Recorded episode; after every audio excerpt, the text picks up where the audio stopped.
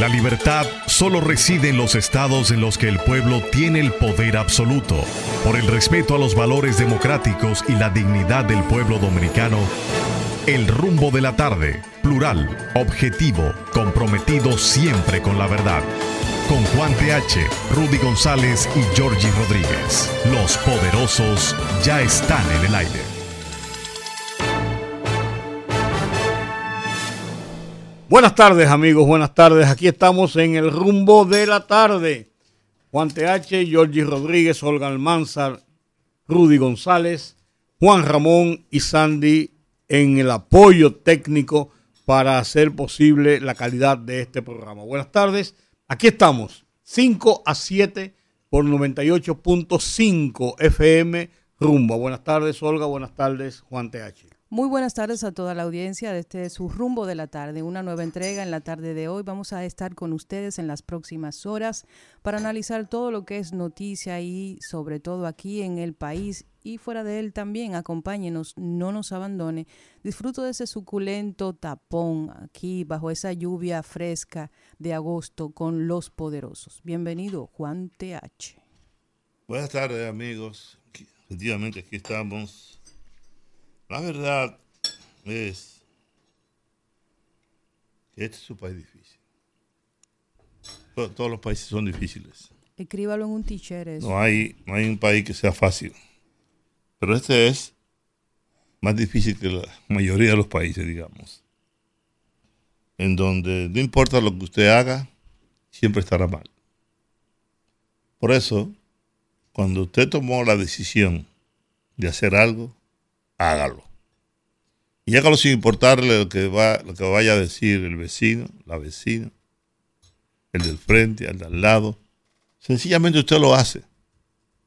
Si se equivocó, se equivocó usted. Si por el contrario acertó, también lo hizo usted. Viva su vida. Vívela como usted le su maldita gana. Que al fin y al cabo es suya. No es de más nadie. Cada quien es dueño de sus actos nadie más. Yo no soy responsable de lo que haga Rudy, ni de lo que haga George, ni de lo que haga Olga, ni de lo que haga nadie. Yo soy responsable de lo que hago yo, Juan TH. Y escribo y digo lo que me sale el forro, cuando me sale el forro, no cuando usted quiera. Sigo creyendo que las redes sociales no están hechas para todo el mundo. Que los estúpidos, los cerebrados no pueden tener una cuenta. No hay nada peor que una gente con poder. Una gente que no tiene la capacidad para manejar el poder. Y ocurre que esta democracia, que a ustedes tanto les, gusta, es una democracia que le da derecho a todo el mundo. Y el voto de un analfabeto no puede valer igual que el mío. Y no es lo mismo un comunicador que recién tomó un micrófono a un señor que se llama Rudy González, para poner un ejemplo, que difícilmente se molesta o dice una palabra descompuesta, no como yo, que me molesto constantemente. Y una que otra vez digo dos palabrotas, aunque a algún oyente le moleste. Total me nació procuro olvidarla, evitarla, pero a veces es imposible. Y digo todo esto porque, eh, aunque yo no soy de redes, no soy de gente de redes, y no sigo a nadie, sigo a poca gente. De hecho, en mi Twitter creo que sigo a, a 50, 600, menos, menos de 500 personas. La mayoría son deportistas. Políticos, no sigo a ninguno. A ninguno. Y yo soy de la gente que comienza a leer el periódico por los deportes. Yo, yo comienzo a leer el periódico por atrás.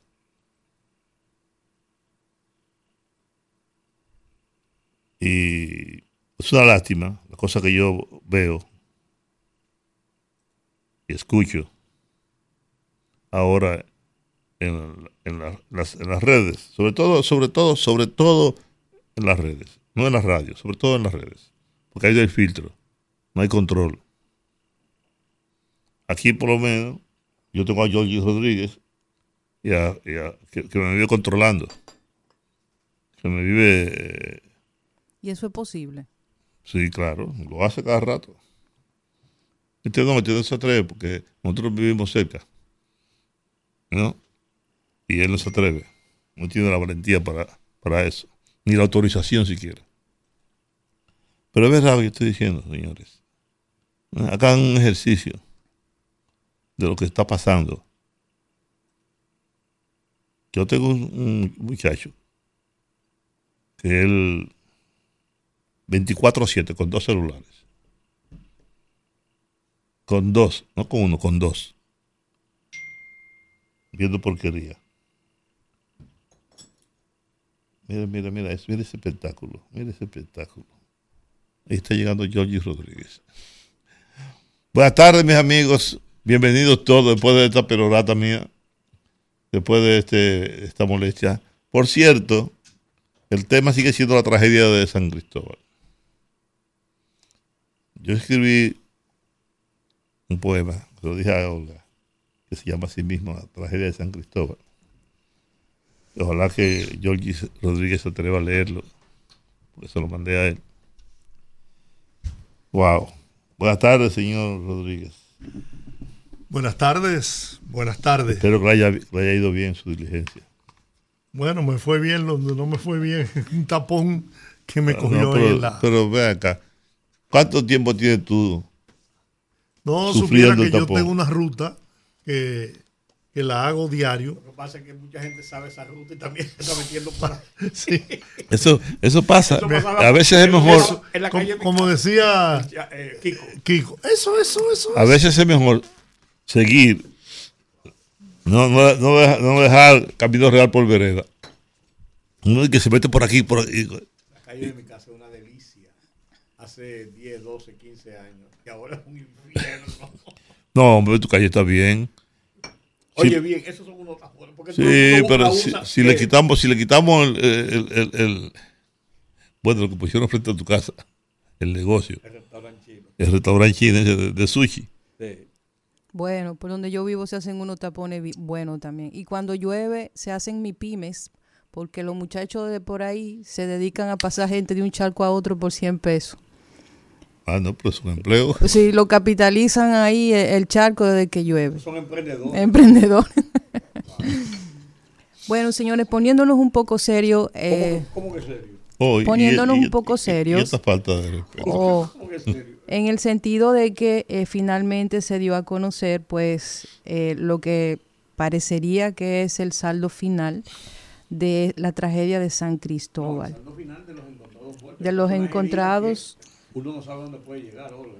Pero al menos así lo, lo avisaron hace apenas unas horas las las en cuanto a la búsqueda de, en la búsqueda de en los escombros que, que continúa y que probablemente tomará semanas y yo creo que la, información más importante de lo último que se dio a conocer hace apenas horas, a eso de las 3 de la tarde, de que identificar a todas las víctimas de la explosión en San Cristóbal podría tardar hasta seis meses. Esto así porque como ustedes entenderán, producto de, la, de ese incendio que tardó más de 20 horas en sofocarse, Estamos hablando de que todo eso ardió durante ese tiempo y como ustedes comprenderán, el estado de los, de los cadáveres pues dificulta la identificación y el general Méndez estuvo al frente de esa rueda de prensa que se dio hace poquito dando las últimas informaciones. ¿Y qué dice? ¿Qué dice?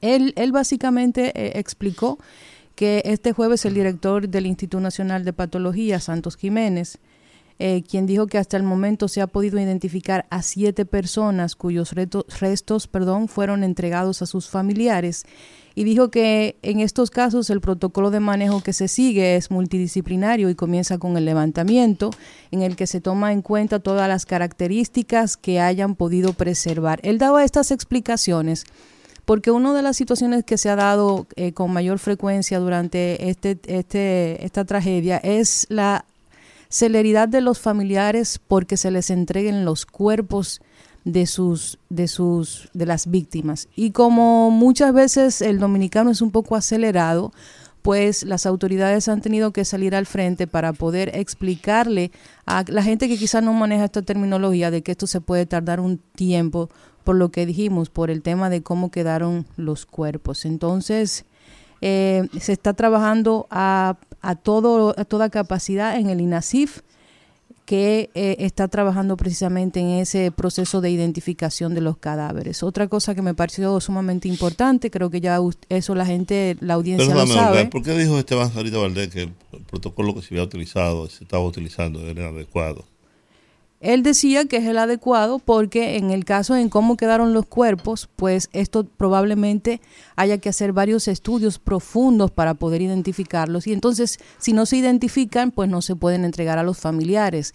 Y los familiares deben tener, es difícil pedirle paciencia a una persona que se encuentra en un shock como ese, pero deben entender que si las autoridades fueran poco serias, simplemente le, le dirían, mire, ese es su familiar pero están tratando de hacer algo como corresponde, con un protocolo debido para poder identificar cada víctima y poder entregárselas a sus respectivos familiares. Algo que me pareció sumamente importante es que hoy se llevó a cabo un operativo de salud pública en donde se brindaban servicios de salud integral que incluían también servicios de salud mental para todas aquellas personas que quisieran acercarse para atención, para hablar de, si tenía síntomas, ansiedad o cualquier otro cualquier otra situación que eh, viniera de, de, lo que está pasando en San Cristóbal. Recordemos que esto no solo afecta a víctimas, sino también a sus familias, a la misma comunidad, incluso al personal voluntariado y todo el que está trabajando ahí, pues este tipo de situaciones puede afectarles.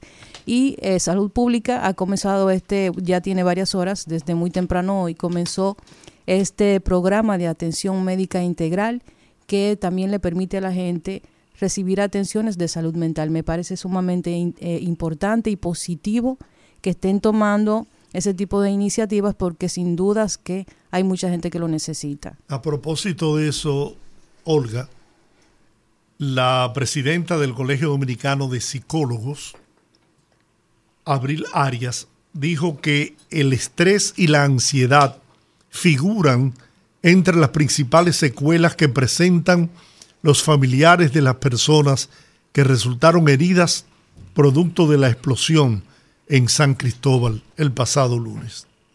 Expresó que estas conductas en el plano de la psicología son totalmente válidas debido a la situación traumática e inesperada en la que se encuentran estas personas. Ansiedad, mucha ansiedad, mucho miedo, es una pérdida de manera que lo que ellos están experimentando dentro del plano de la psicología es muy válido. Están en un estado crítico porque incluso están en vigilia. No han ido a sus hogares desde que se enteraron que su familiar estaba ahí, en el hospital Juan Pablo Pina. Así es. Y miren, un tema poderoso que se desprende de esta situación es que a mí me parece interesante ver cómo la población se, se vuelca a darle ánimos a toda esa gente que ha ayudado en el proceso de, rescate, recuperación.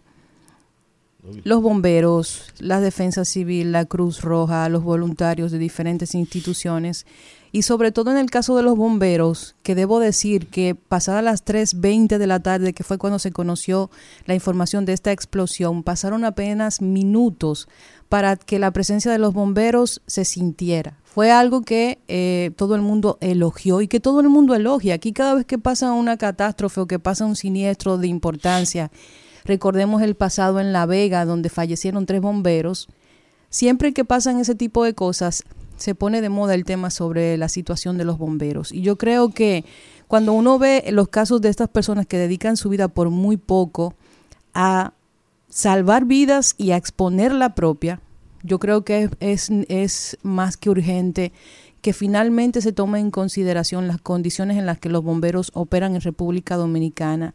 Si bien hemos dado pasos de avance en esa dirección, creo que falta mucho por hacer. Daba informaciones el, director de los bomberos del Distrito Nacional, el general Frometa, hace apenas meses, de que el promedio de lo que gana un bombero que debe trabajar 24 horas y que libra 24 horas es de aproximadamente 15 mil pesos.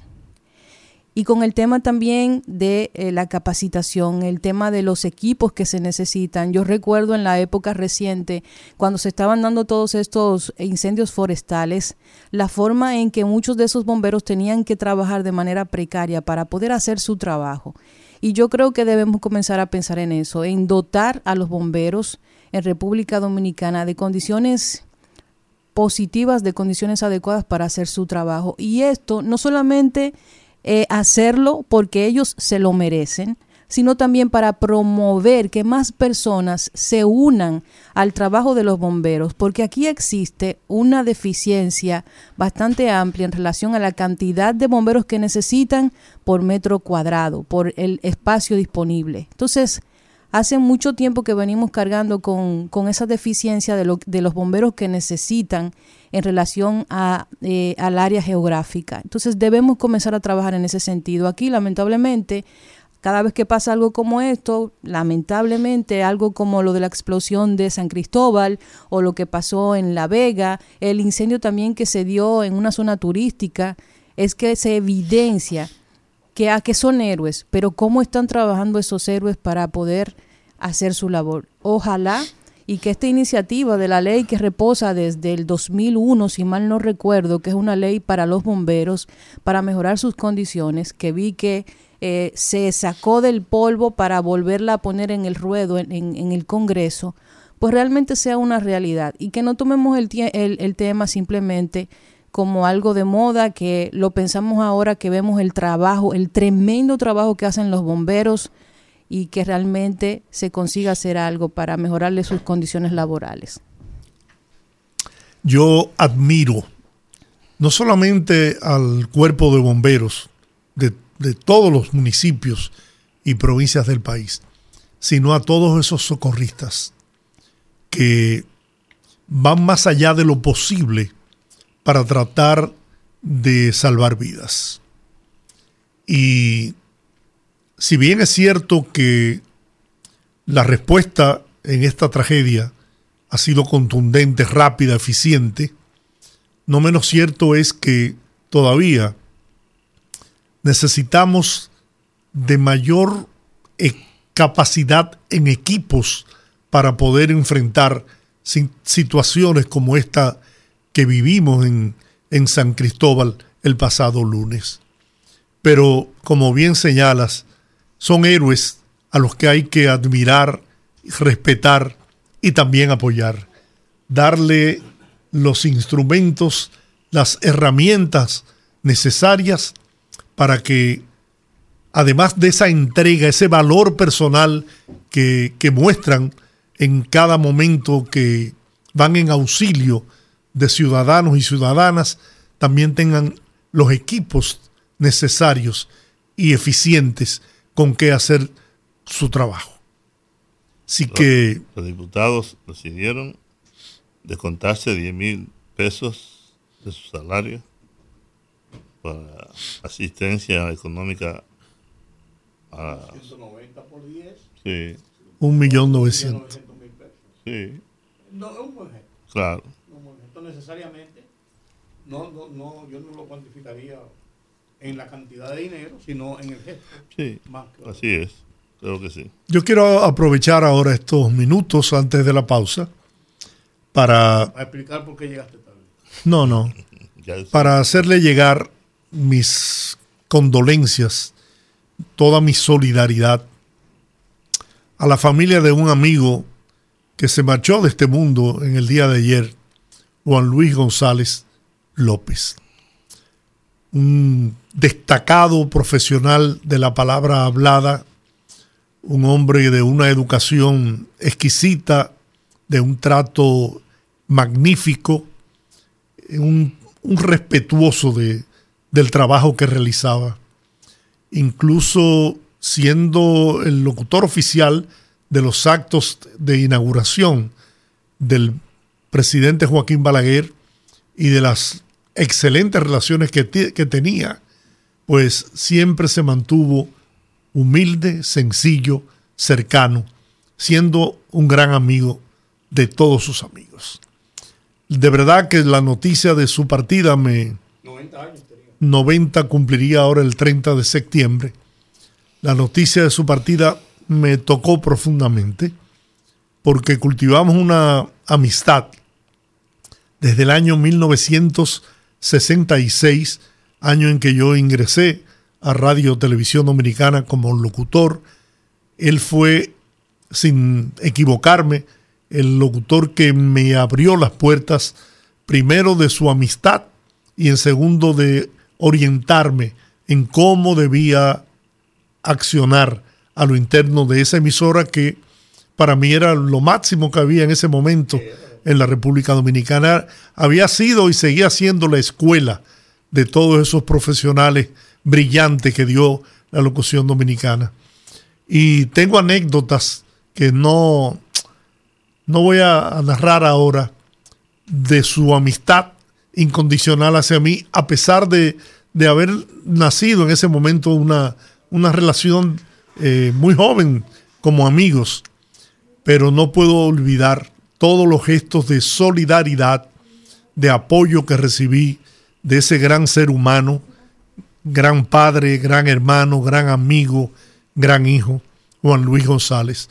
Dios le dé la paz eterna y lo tenga en un lugar muy especial allá en el cielo. Muñecas y bicicletas. Muñecas y bicicletas, que era cuando concluía eh, los, actos, y ahí se hacían los repartos para los niños. Había eh, las inauguraciones que dirigía Joaquín Balaguer. Así es, paz a sus restos. Bueno. Antes de irnos a la pausa, solamente voy a leer esta nota fechada de la agencia F en Singapur, donde la policía se incautó de alrededor de 736 millones de dólares en vehículos, casas y objetos de lujo y detuvo a 10 personas en uno de los operativos más extensos llevados a cabo en la ciudad-estado contra una banda de blanqueo de capitales. Y lo importante de esta nota es que dice que durante la redada, entre todas las cosas que encontraron las personas que fueron arrestadas, se encontraron pasaportes falsificados de China, Camboya y República Dominicana. Singapur. Falsificados de China, Camboya y República Dominicana. Las personas arrestadas proceden de China, Camboya, Banatú, Turquía y Chipre. En, es la nacionalidad de lo que componían la banda, de por lo menos las primeras 10 personas que han sido arrestadas, personas que oscilan en, entre 31 y 44 años en un operativo que fue realizado antes de ayer, o sea, el día 15 de agosto. Ahí estamos nosotros bailando. Felicidades. Bueno, tenemos siempre que bailar, tenemos la mejor música. El merengue. Vamos a la pausa. Fogarate en la radio con Ramón Colombo. Se titula Aquello fue terrible. Ayer, día de fiesta y de paseo, te fuiste a cualquier punto de la costa a ver el mar, sus hermoso oleaje y horizonte. Pero ¿qué va? Ayer, día de no hacer nada obligatorio, te fuiste a cualquiera de nuestras hermosas montañas a ver el cielo, sus hermosas nubes e imaginario universo de estrellas. Pero ¿qué va? Ayer, día de ser uno para uno mismo, te fuiste a tu río preferido a gozar la cascada más alta, sentir el placentero ropaje de agua y gozar el canto de los grillos. Pero, ¿qué va? Ayer no fue día de fiesta para gozar nada, ya que solo tenías en tu mente a San Cristóbal, pues aquello fue terrible. Fogarate en la radio con Ramón Colombo.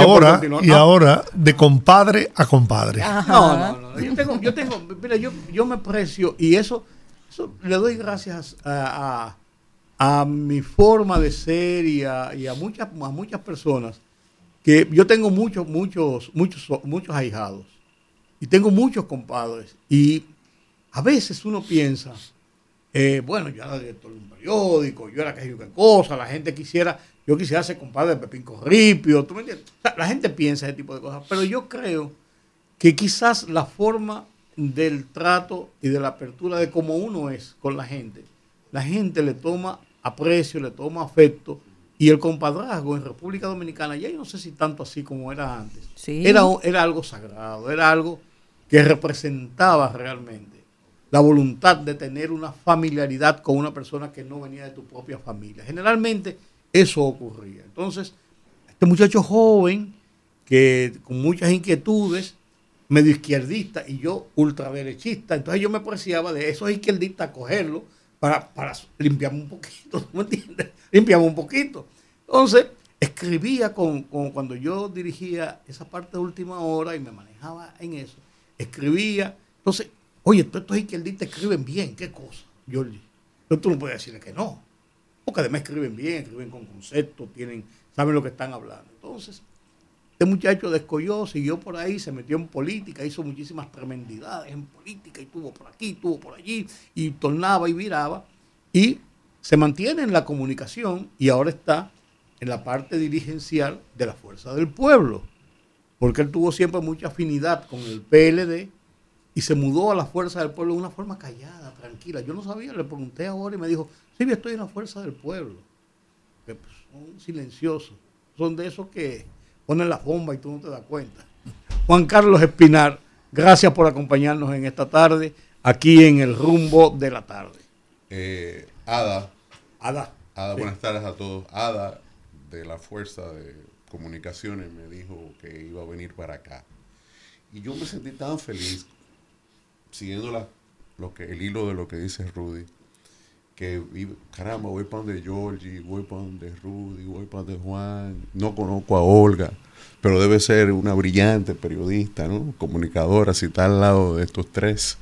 Entonces, además hay un vínculo histórico eh, muy, muy sentido, porque si de alguna manera yo, de alguna manera pude haber hecho, aportado algo, se lo debo mucho en gran medida a Rudy, ¿no? A Rudy González, que era el, director del periódico Última Hora, y ahí me abrió esa puerta grandota, eh, que era el listín diario, que era Color Visión, que era Molina Morillo. Y bueno, entonces venir aquí, Rudy, es un regalo después de tanto tiempo.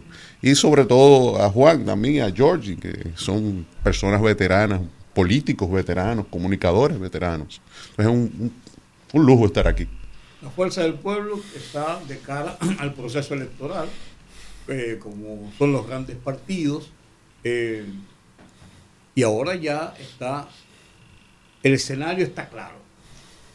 Siempre estuvo claro, pero definido entre el PRM, encabezado por eh, Luis Abinader, ya como su candidato, inscrito hoy, Leonel Fernández, inscrito como precandidato, y Abel Martínez, inscrito como precandidato, pues ya escogido los dos. Entonces ya como que las compuertas se abren en una forma eh, pública, abierta.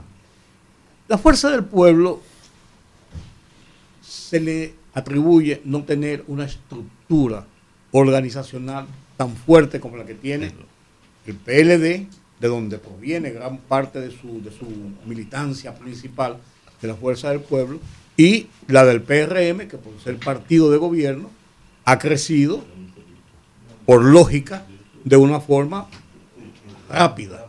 Entonces, pareciera que la Fuerza del Pueblo está en una desventaja para los procesos eleccionarios que vienen, principalmente el de las municipales y principalmente de cara a las congresuales, porque esa fuerza organizativa municipal es la que apoya y da paso a ese liderazgo que va a aspirar a esas posiciones. Más de ¿Cómo cuatro- tú lo analizas? Bueno, de la siguiente manera, más de 4.300 precandidatos se inscribieron en los 158 municipios y los 235 distritos municipales. Nosotros hemos recorrido las 10 principales provincias del país, eh, contactando a la dirigencia, eh, haciendo levantamiento de información, pre- precisamente por eso, eh, lo que pregunta, haciendo levantamiento de información. Hay comisiones, diferentes comisiones, diferentes secretarías haciendo ese trabajo, fortaleciendo los trabajos de comunicación del partido, eh, visibilizando los distritos municipales, los municipios. En República Dominicana todavía hay territorios donde no hay una bandera de ningún partido. ¿no?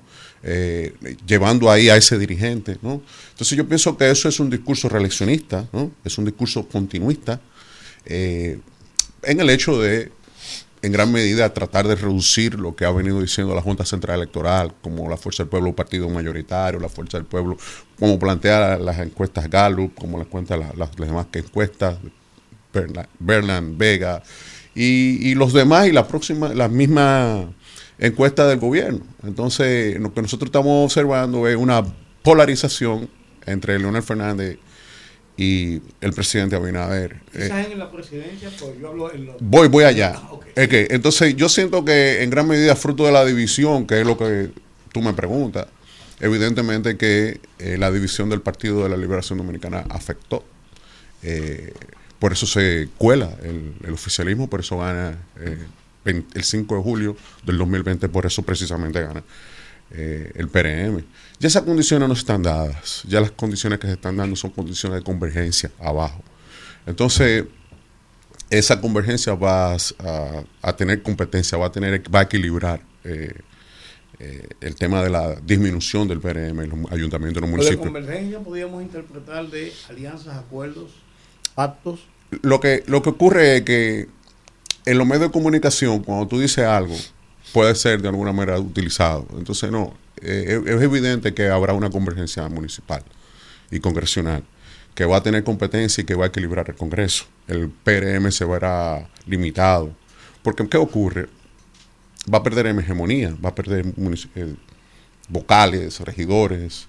¿Por qué? Porque es que allí donde hay un alcalde, allí donde hay un vocal, allí donde hay un regidor, un senador del PLD, por ejemplo, por ejemplo, bueno, pues va a esa convergencia va a sacar a esa autoridad que está en este momento y viceversa. Entonces yo pienso que mucho, por ejemplo, en Santiago, yo mucho hablando Juan Carlos, pero en lo personal, para tratar de satisfacer tu pregunta y yo buscándole respuesta a eso. Eh, en Santiago, pues entonces retendrá la alcaldía al PLD y Demóstenes Martínez será el senador en ese juego de suma cero de un tripartidismo que existe en República Dominicana liderado por el PRM. Eh, yo pienso que el principal opositor en este momento es la inflación y eso, la inflación conjuntamente con la convergencia, que veo que y escucho que se suma al PRD. Entonces es muy difícil para los senadores y las autoridades del PRM actuales que resultaron ganadores en el eh, 2020 eh, repetir. Es un gran porcentaje. Pareciera que lo que dices tiene sentido. Sin embargo, ante la debilidad estructural como partido de la fuerza del pueblo, frente a la indiscutible fortaleza que tiene el Partido de la Liberación Dominicana, la fuerza del pueblo, que evidentemente tiene también, aunque tenga todos esos candidatos que has mencionado inscritos, pero dentro de, esa, de esos cuatro mil y tantos inscritos, hay muy pocos, y las mediciones lo dicen, con cierto nivel de liderazgo capaces de imponerse en un proceso electoral frente a candidatos que u ostentan la, la posición o están eh, apoyados por el Partido eh, Revolucionario Moderno y unos 20 aliados, 22 aliados que se sumarán. Entonces, frente a una situación como esa, si es que se da esa convergencia que tú señalas, veo, y esto es ya una especulación, ¿no?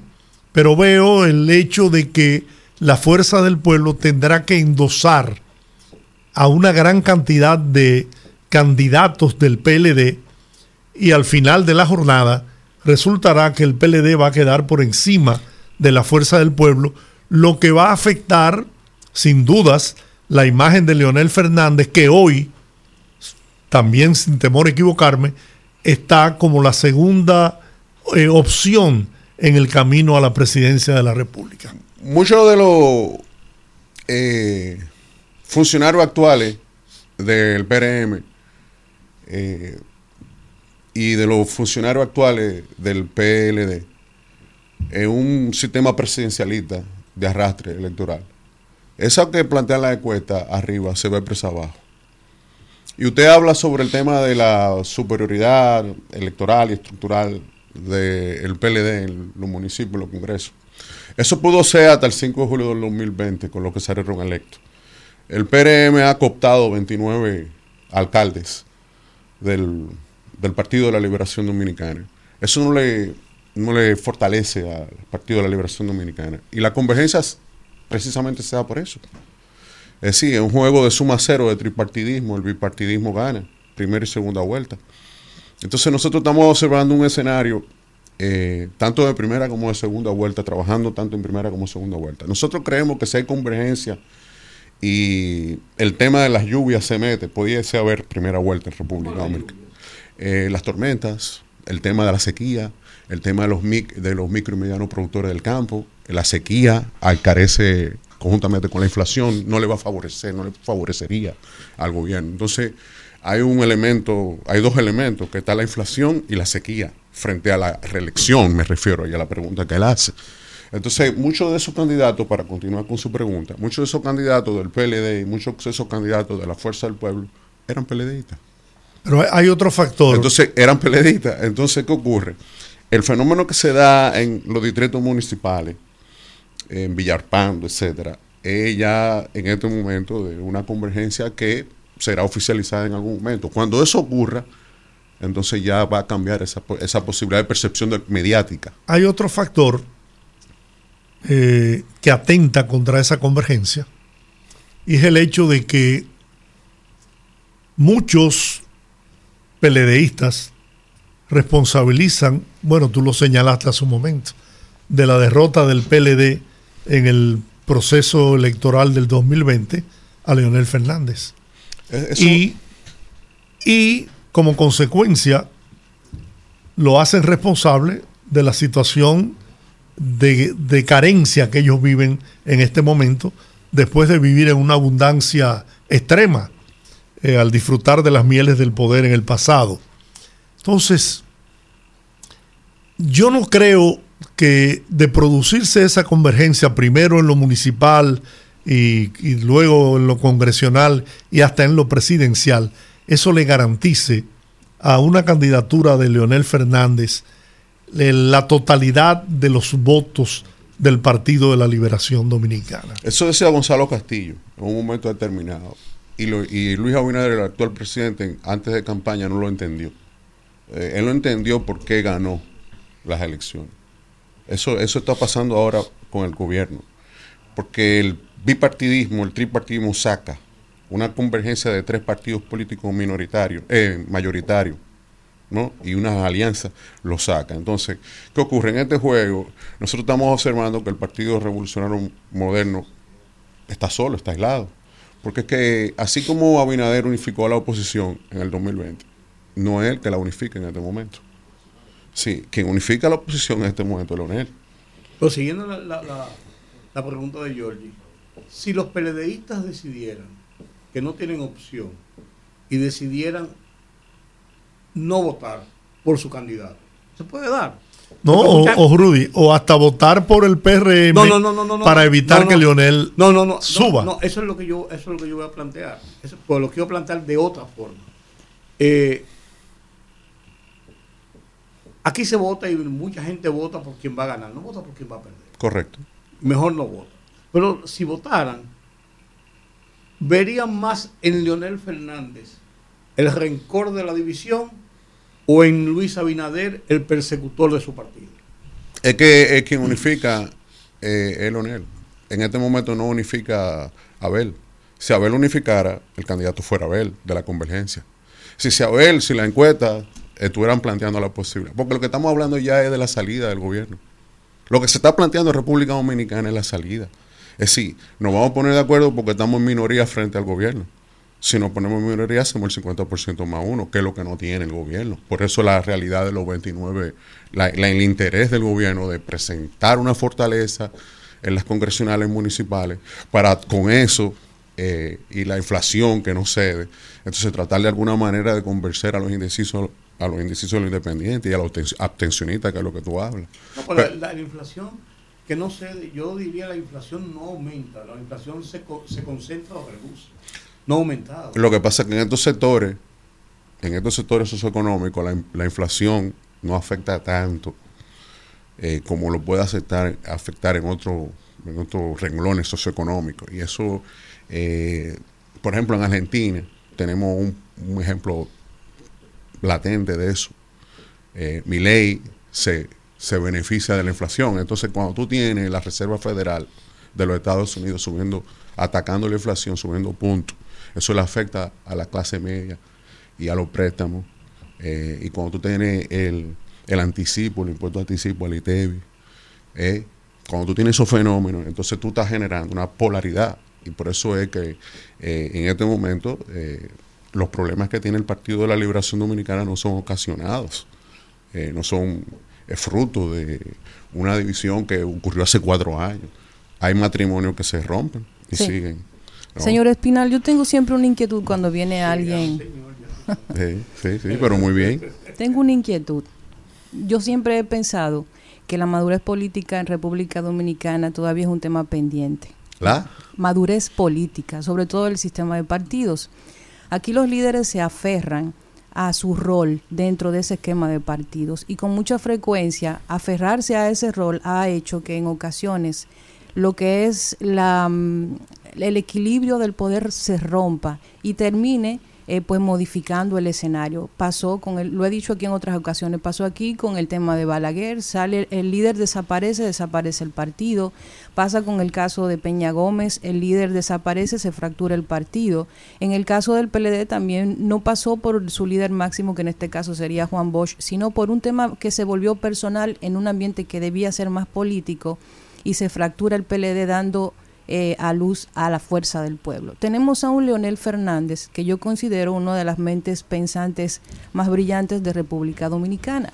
Sin embargo, yo siento que el tiempo que Leonel Fernández tiene como líder en el escenario político pudo haber mostrado todo lo que como presidente puede hacer.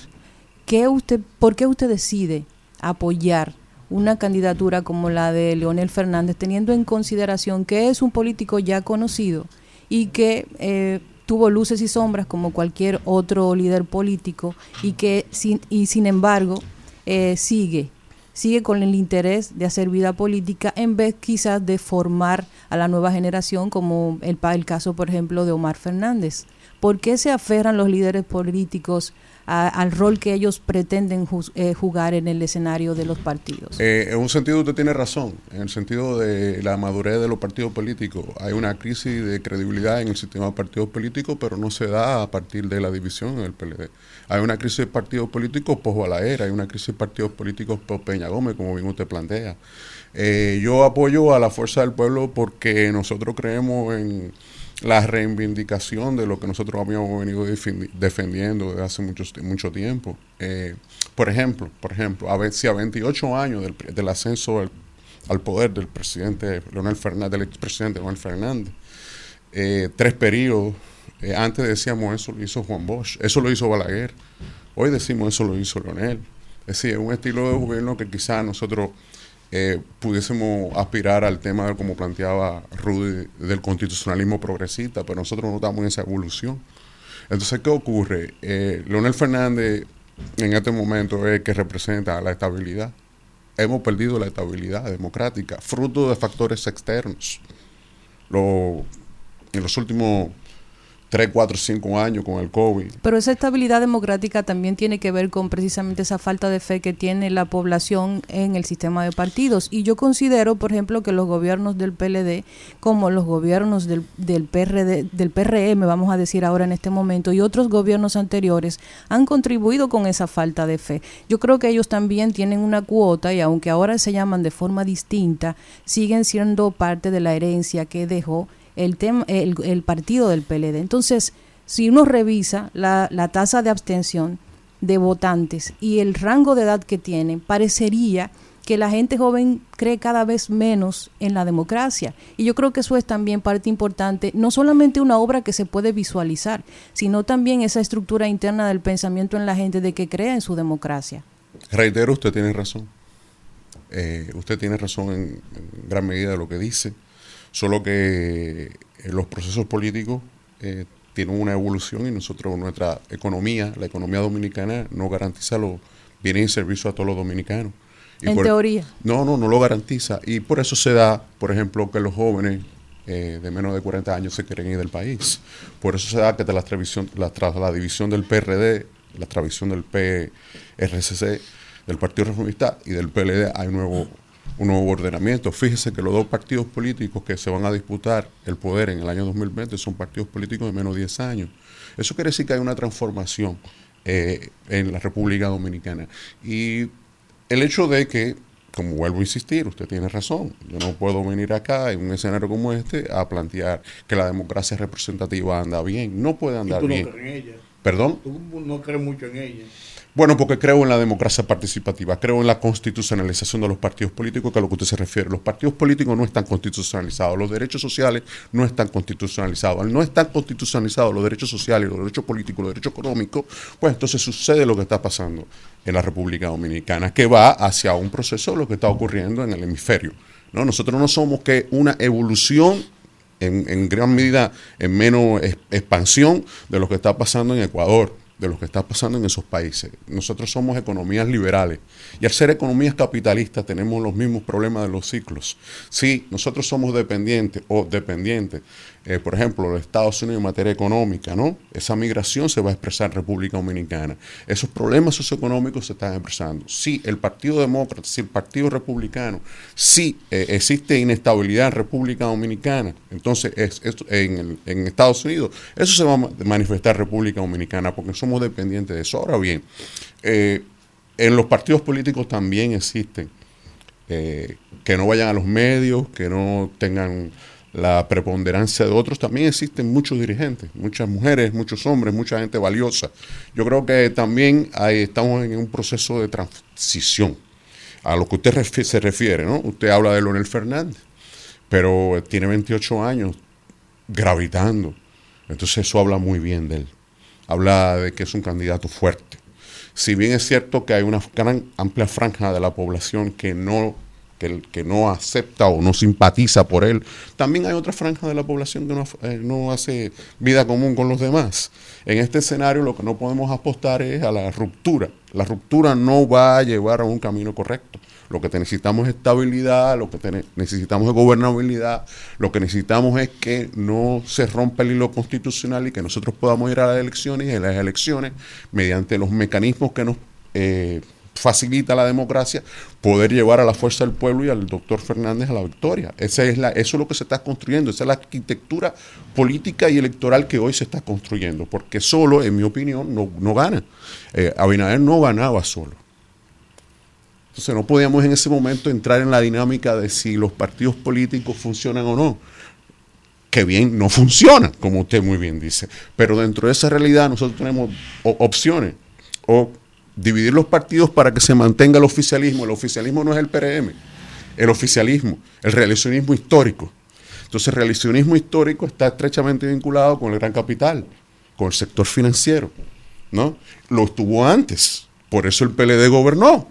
Eso esa, ese- esa franja se rompió. Y al romperse esa franja han penetrado personas que no tienen la voz, que no tienen los micrófonos de rumba. Entonces, al pasar, a- al ocurrir eso, esto usted está viendo ya eh, un, un nuevo camino, un nuevo ordenamiento. Lo que está pasando en República Dominicana es un reordenamiento en todos los partidos políticos. ¿no? Entonces, eh, si vemos la reelección de Abinader, por ejemplo, eso no le conviene a ninguno de los precandidatos, porque Abinader va a ganar y se va a imponer. Todo lo que están aspirando en el PRM no regresan. No pueden regresar. Eso mata. No le va, la candidatura a Abinader, en el caso que usted me pregunta respecto de Leonel, la diferencia es que nosotros estamos en la oposición. Nosotros no tenemos ministerio, nosotros no tenemos... Me sigue, no tenemos... Entonces, es, mucho eso. Entonces, ¿qué ocurre? ante ese desgaste, yo pienso que la población está exigiendo un, un- un reordenamiento. Y el reordenamiento va a pasar por la racionalidad. Al principio, realidad se va a imponer las elecciones. ¿A qué tú atribuyes el alto nivel de rechazo?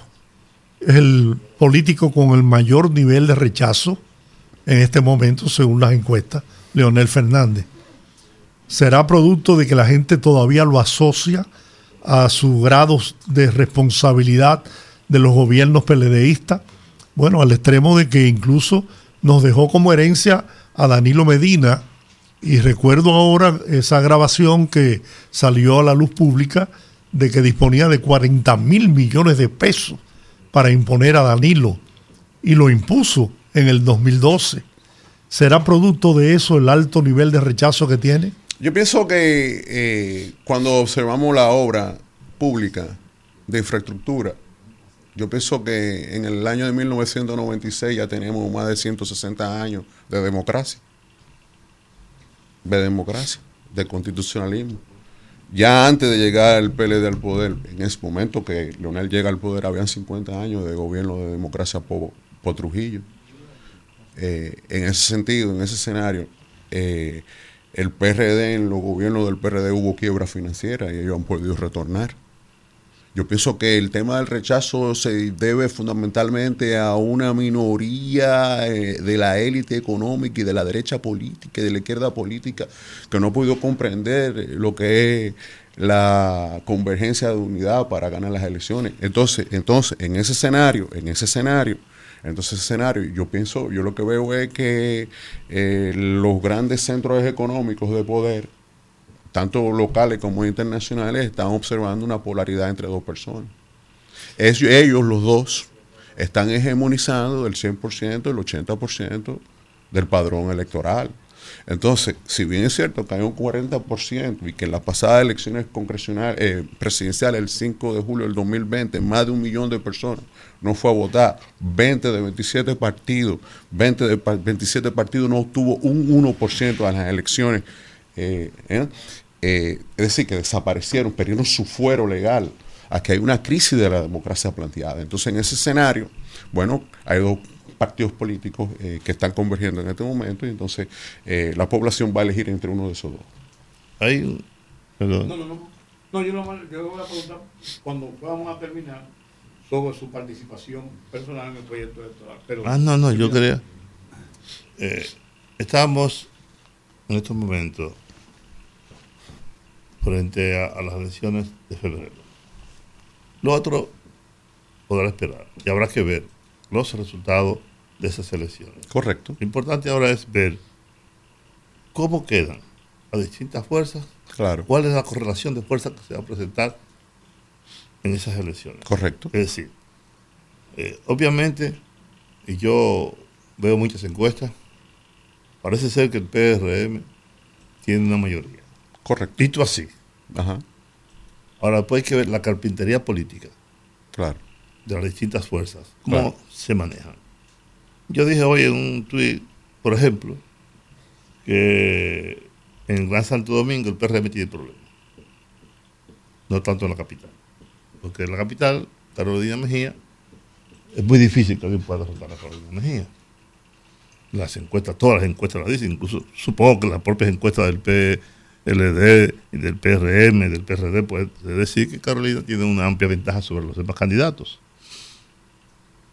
Habría que ver, habría que ver lo de la senadora, Farideh Raful. Está Omar, que creo que es una mala decisión, la, la campaña que hizo, mirando que por un lado y para otro lado, genera confusión, por fin, qué es lo que quiere este muchacho, a dónde quiere ir, a cuál de los dos. Debió, desde mi punto de vista, debió decir desde un principio, yo voy aquí. Y hacer esfuerzo en esa dirección. Pero bien, esa es una estrategia que él asumió, esa es su responsabilidad.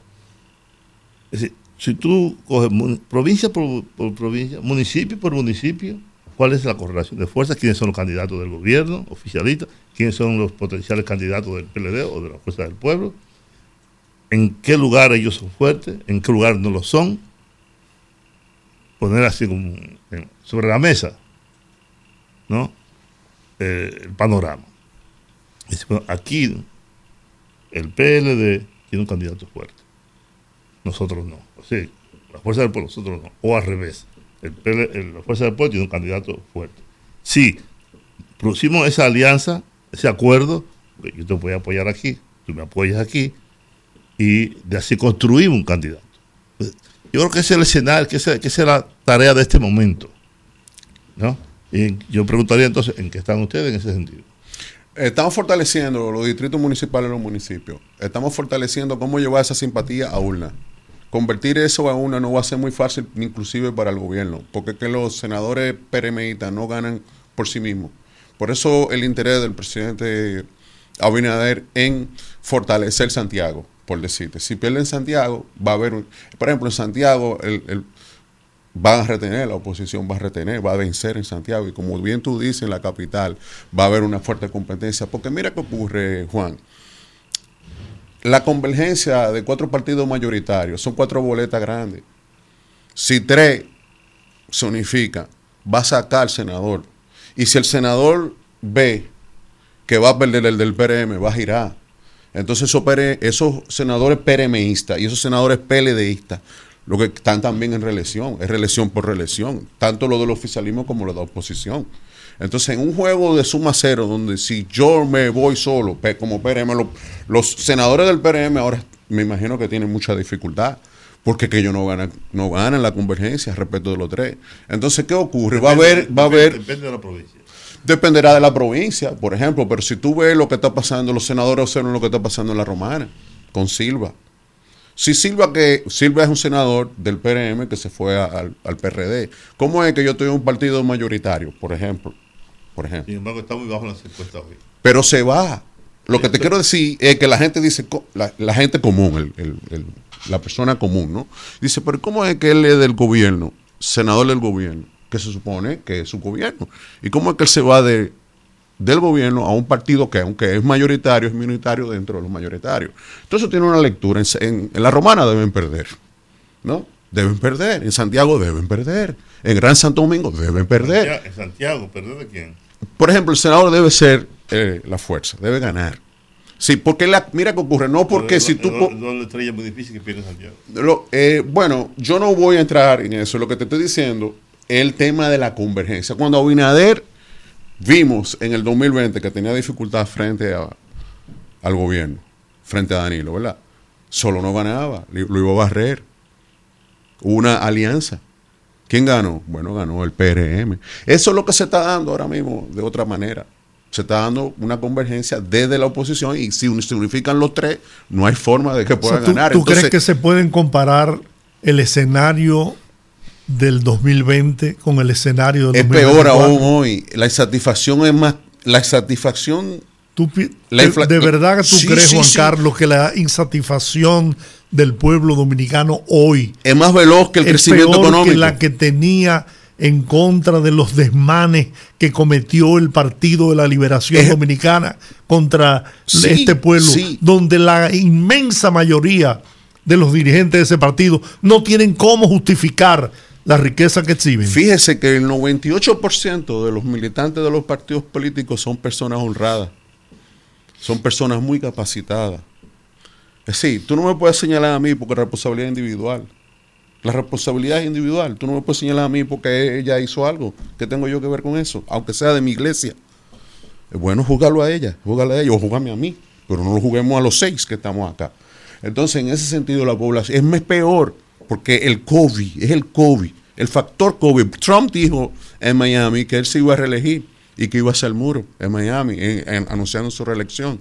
Ni hizo el muro, ni se religió y ahora va preso. Entonces, ¿por qué? Porque lo que pasó en el 2020 es único y repetible. Es que no, aquí no se votó por el para que Abinader ganara. Aquí se militarizó el Congreso.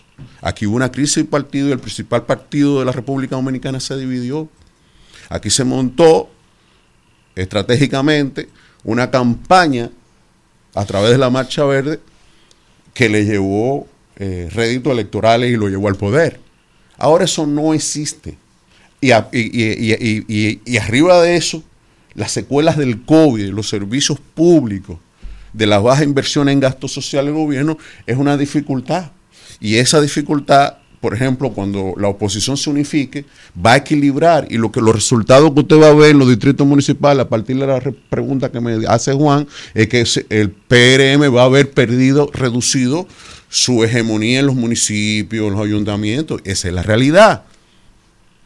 Lo de la política social, bueno, lejos de disminuir, se aumentaron las tarjetas en un 100% y se aumentó los recursos, el dinero que se da por, por tarjeta. Dice se duplicó. Yo leí un artículo del doctor Alburquerque del día de ayer, el doctor Rafael Alburquerque, ex ministro de Trabajo, que hacía un análisis respecto a lo que usted estaba, usted pregunta ahora.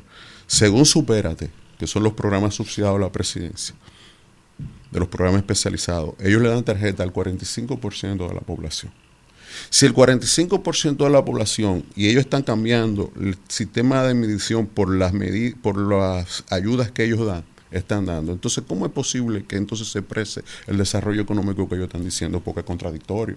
Eso a partir de la cifra del censo.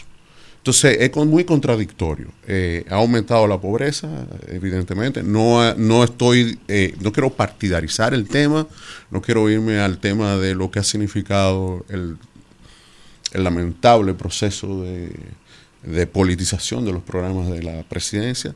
Yo pienso que en República Dominicana ha aumentado la pobreza y que la economía dominicana no ha venido desarrollándose en la medida en que puede beneficiar a una mayor cantidad de población. Y que el- las cifras del Banco Central eh, y del Fondo Monetario y del Internacional Mon- bueno, y del Banco lo que dice el Banco Mundial, esa- lo que dice el Banco Mundial y lo que dice Scotiabank y los informes eh, que se están estableciendo eh, de rebote estadístico, una tendencia que gobiernos latinoamericanos eh, durante la pandemia, buscando activar la economía para salir de la pandemia, pudieron utilizar.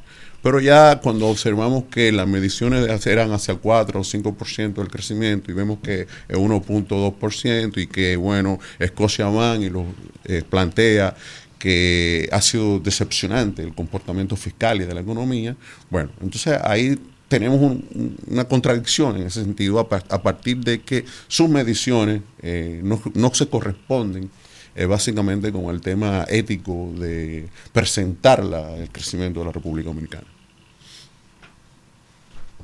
¿Tú vas a competir por alguna posición? Quiero que ¿Tú- Leonel Fernández llevara a Leonel Fernández. No, No, no, tú no. personalmente. No, no, no. Creo que Leonel Fernández vaya a la presidencia. Creo que es importante que va llegue a la presidencia. Nosotros creemos que nosotros estamos en la, una última etapa eh, de este proceso cíclico histórico y que de este ciclo histórico, por ejemplo, va a depender mucho la estabilidad de la República Dominicana. Creo que en este momento hay dos polos, no hay tres polos eh, en términos de lo que es las presidenciales, ¿no? Creo que hay, vamos, hay 27 polos, pero hay dos polos dominantes, que esos dos pol- polos dominantes, tanto el de oficialismo va a arrastrar eh, a una gran cantidad de opositores también, y que esos dos polos se van a converger, y que va a haber una convergencia y que el PRD va a jugar un papel muy importante a la hora de la decisión de las elecciones. Ese es mi punto de vista. Eh, Gracias, Juan Carlos Espinal. feliz, ha sido, ustedes graban esto, ¿no? Y compartir, claro. sí. Sí, yo estoy Si lo grabamos, lo mandamos al DNI, lo mandamos, porque a veces la cinta se daña. Ya ellos me y- llaman, ya ellos me llaman. Ya, mira, que ya ellos me dicen, ya, ya, ok, lo vimos. Gracias, Rubén, Gracias, gracias, Juan. Muy amable, muy amable. Bueno, Bueno, vamos pues, a la pausa después de esta conversación con Juan Carlos Espinal.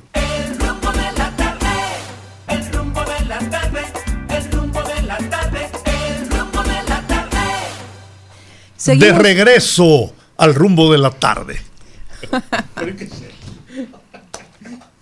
seguimos, señores, aquí estamos, aquí seguimos y estamos en tiempo de nuestra siguiente participación. Ustedes saben que estamos es- en año preelectoral y eh, eventualmente, cada cierto tiempo, pues tenemos la visita en el rumbo de la tarde de algún joven que quiere incursionar en política, rostros nuevos que quieren pues participar de esta fiesta democrática y del sistema de partidos y tenemos con, tenemos con nosotros en esta ocasión a Jorge González, abogado y precandidato a diputado por el PRM de Santo Domingo Norte para darlo a conocer y conocer su propuesta y su plataforma. Bienvenido, señor González, al rumbo de la tarde. Sí, primeramente, buenas tardes. Como dicen los tribunales, danos tus calidades. Tus calidades. primeramente, buenas tardes. Darle las gracias a ustedes por recibirme acá en esta, en esta bella tarde y de antemano también darle las gracias a Dios. Eh, ¿De dónde vienes tú en, en- en este ciclo político ahora? Tú eres muy joven y no tienes, me supongo, una, una, una trayectoria propia, quizás de familia, en, en las líderes políticas dominicanas. ¿Y de dónde sales? ¿Por qué tus aspiraciones? ¿Qué, qué participación tú tienes dentro del partido, dentro de la dirigencia media, baja, eh, alta del partido? ¿De dónde vienen tus, tus apoyos para una eh, aspiración a, una, a la candidatura a diputado? Sí, mire. Son muchas preguntas juntas, pero Son muchas preguntas, pero las vamos a contestar. Primeramente, eh, nosotros somos prácticamente fundadores del partido. Estamos en él desde el 2015. De ahí en adelante, de la mano del licenciado Isidro de la Cruz Martínez, que él es el subtesorero nacional del país, eh, empezamos un proceso de, de formación y de captación de, de los militantes. En el 2020 trabajamos como asistente de delegado político ante la Junta, defendiendo el nivel senatorial y el nivel presidencial. Y ya tenemos aproximadamente ocho años en el partido. Ahora bien, cuando vamos en el aspecto de dónde nacen mis motivaciones eh, para estas aspiraciones o dónde son sustentadas, se sustentan en lo que es la juventud, el deporte, las comunidades, los gremios, la iglesia, la sociedad en sí. Y cuando hablamos, antes de hacer una, una descripción de nuestra propuesta, tenemos que hacer mención de nuestro municipio, conocer nuestro municipio, Santo Domingo Norte, que fue creado mediante la ley 163-01 del 16 de octubre. Ya es un municipio que tiene 22 años de creado, compuesto eh, por tres grandes regiones, lo que es Guaricano, Villamella, Sabana Perdida, y tiene un distrito municipal que es La Victoria. A nivel electoral es muy importante, tiene aproximadamente 387 mil electores. A nivel de electores, es el tercer municipio más importante electoralmente del país. A nivel demográfico, eh, según los últimos datos arrojados, tiene de 800 a un millón de habitantes, de habitantes, de manera demográfica. Sí, exactamente. Y compuesto por tres, eh, compuesto aproximadamente por 200 barrios, eh, urbanizaciones y comunidades tiene características tanto urbana como rural. Ahora bien, cuando hacemos eh, mención de nuestra propuesta, la juventud, nos vamos en el término de la formación y la empleomanía. Para nadie es un secreto que muchos de nuestros jóvenes en el municipio están carentes de formación. ¿Por qué? Nuestro municipio nada más cuenta con un ITLA y un Infotec. Nuestra propuesta va de la mano de que se puedan crear por lo menos por región un ITLA y un Infotec. ¿A qué se debe? Por región, por municipio, Es decir, región es Guaricano, Sí, Villamella, claro. Sabana Perdida. las y- municipio. exactamente, porque nada más tiene uno. Si nada más tiene un ITAL y un Infotec. A nivel de formación, es decir, los programas sociales de formación eh, del Estado solamente abarcan aproximadamente, son beneficiados mil personas. Por ende, nosotros hacemos... Mil personas. Sí, mil. Según las últimas estadísticas, mil personas son los que se benefician. Por eso hacemos énfasis de la creación de más ITRA y más Infote para que nuestros jóvenes puedan eh, tener hacerse de un oficio. Ahora bien, eh, a nivel de empleomanía, que es una de nuestras grandes propuestas, ¿qué nosotros proponemos? Ya que estamos de la mano de un gobierno de desarrollo dirigido por el presidente Abinader. Tenemos lo que es la circunvalación de Santo Domingo, que no, que no atraviesa. Esa circunvalación está bordeada por comunidades frágiles, frágiles y vulnerables. Nosotros proponemos que se pueda instalar allá lo que es, o se pueda crear lo que es un parque empresarial. Ese parque estaría compuesto por empresas nacionales e internacionales. En una primera etapa se instalarían en ese parque de 50 a 60 empresas. Ellas crearían aproximadamente 60 mil, de 60 mil a 70 mil empleos, tanto de manera directa como indirecta. Eh, ¿Cuáles serían las facilidades que nosotros le tendríamos que dar al empresariado para, para que eso suceda? O las motivaciones. Lo primero es excepción fiscal e incentivos fiscales, porque esto es ganar, ganar. Si queremos tener fuente de empleo, tenemos que darle esa facilidad al empresariado. Lo segundo es la conectividad de la vía. ¿Por qué? porque la circunvalación conecta con las tres grandes regiones, el sur, el norte y el este. Lo otro es que Pero la ¿cuáles circu- facilidades si la tiene ya? Por- Exacto, pero eso- el peaje o eh, algunas otras cosas. No, no, porque es está, que la vía está. La vía está, pero para que el empresario lo sepa, es decir, la conectividad. También tiene la las ventajas de los dos puertos, tanto el de Jaina como el de Caucedo. También tiene la ventaja de que tiene el quinto aeropuerto más importante del país, que es el aeropuerto de Ligüero, pero no, no estamos teniendo el verdadero beneficio. ¿En qué sentido? Nuestro municipio, aún teniendo un aeropuerto, es uno de los municipios que menos importa, importa y exporta. Las, las últimas estadísticas que manejamos es un 0.2. Pero si nos vamos al ámbito de exportación, eso puede aumentar significativamente de un 4 a un 6. Ahora bien, ¿cuáles serían los beneficios para nuestro municipio? Lo siguiente. Uno, mejoraría la calidad de vida. Dos, tendrían fuentes de empleo. Tres, no tendría que trasladarse al Distrito Nacional o otra demarcación.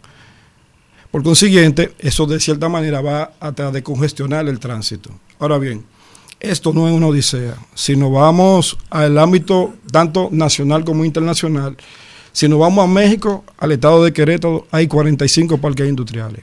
Esos 45 parques industriales aportan el 40% del Producto Interno Bruto de ese estado. Si nos vamos a Guayaquil, Ecuador, tiene un parque industrial que tiene 414 empresas.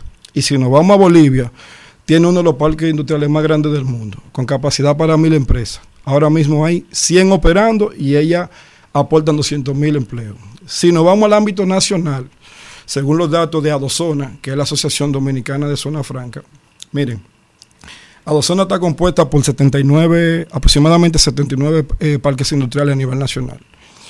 Ellas aportan a nivel de empleo aproximadamente 200 mil empleos. A nivel de, e impactan eh, aproximadamente en 600 mil personas. A nivel económico, Adozona eh, genera a nivel de exportación 7.200 millones de dólares. Eso conlleva que aportan al PIB, al Producto Interno Bruto, 7.6. Entonces, ¿qué es lo que nosotros proponemos? Nosotros tenemos una visión de desarrollo de nuestro municipio, que se puedan crear las condiciones necesarias, ya que estamos en un lugar de manera estratégica, para que nuestro municipio pueda, a- a- lo podamos capitalizar y dinami- dinamizar. Eh, junto contigo, ¿cuántas personas están aspirando a, a la candidatura? O a las candidaturas a diputados por esa. No, primero, primero saber cuántos diputados tiene la circunscripción. La circunscripción, que es una nada más, que es la 6, eh, está compuesta por nueve diputados. Ahora, dentro del PRM, nosotros somos 30 precandidatos. 30 precandidatos 30 precandidatos. Para nueve, nueve- para nueve posiciones. para nueve posiciones que tú tienes que considerar que van a sacar de 4 a 5. ¿Cuánto hay ahora? ¿De cuánto hay ahora? Del Tres. PRM, Sí. cuatro. Cuatro. Cuatro. Cuatro. Sí, 4 a 5. Esa es la correlación de fuerza en- entre 9. Pues, contando la oposición, esa es la correlación de fuerza cuando haces la división. De 4 a 5 pudiera llegar hasta 6. Y tiene 30, es, es duro conseguir la candidatura. Ahora mismo tenemos eh, la proyección de, de obtener 6. Ahora mismo. Pero tenemos que trabajar de manera compactada, unida, Sí, de manera armónica también. Tenemos la proyección. O sea, eh, hay posibilidades de incrementar la matrícula de diputados Por en supuesto. Santo Domingo Norte. Por supuesto, porque lo demás que fueron obtenidos fue en la, en, con el PLD. Y ahora mismo el PLD fue dividido en dos partidos, tanto la Fuerza del Pueblo como el PLD. Ahora hay más ventaja, de mi punto de vista. ¿Qué, qué fuerzas sociales sustentan tus aspiraciones? Bueno, la juventud, el deporte, las comunidades, porque soy miembro de Junta de Vecinos.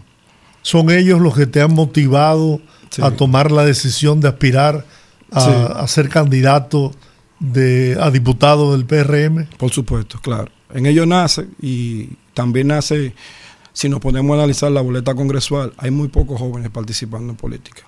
A veces me dijeron, ¿por qué no lo hiciste por- como regidor? Le digo, no, tengo que hacerlo como diputado porque como diputado en la boleta congresual no hay jóvenes. Principalmente en Santo Domingo Norte. Todo eso que tú Yo planteas, soy el precandidato más joven de- del PRM como diputado. Todo antemano. eso que tú aspiras y planteas para tu municipio, ¿cómo tú puedes apoyarlo para que se convierta en realidad? Porque por lo que tú has planteado, eh, necesitarías el apoyo absoluto de, del gobierno, ¿no?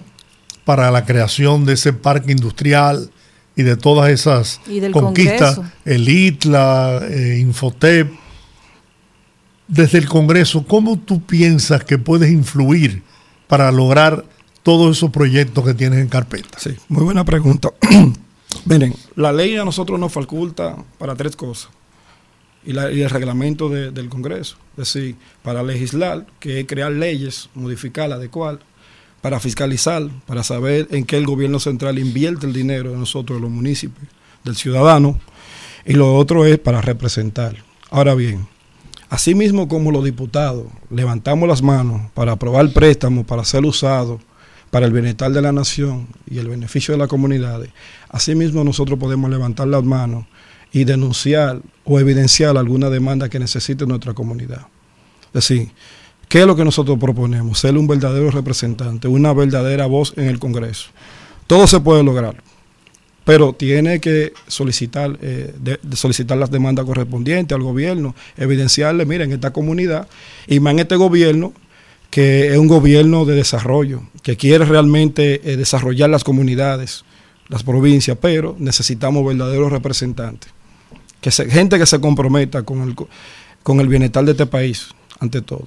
Verdaderos representantes. Bueno. ¿Qué podemos desearte? Éxito, suerte, eh, perseverancia, porque esta contienda no es tan fácil.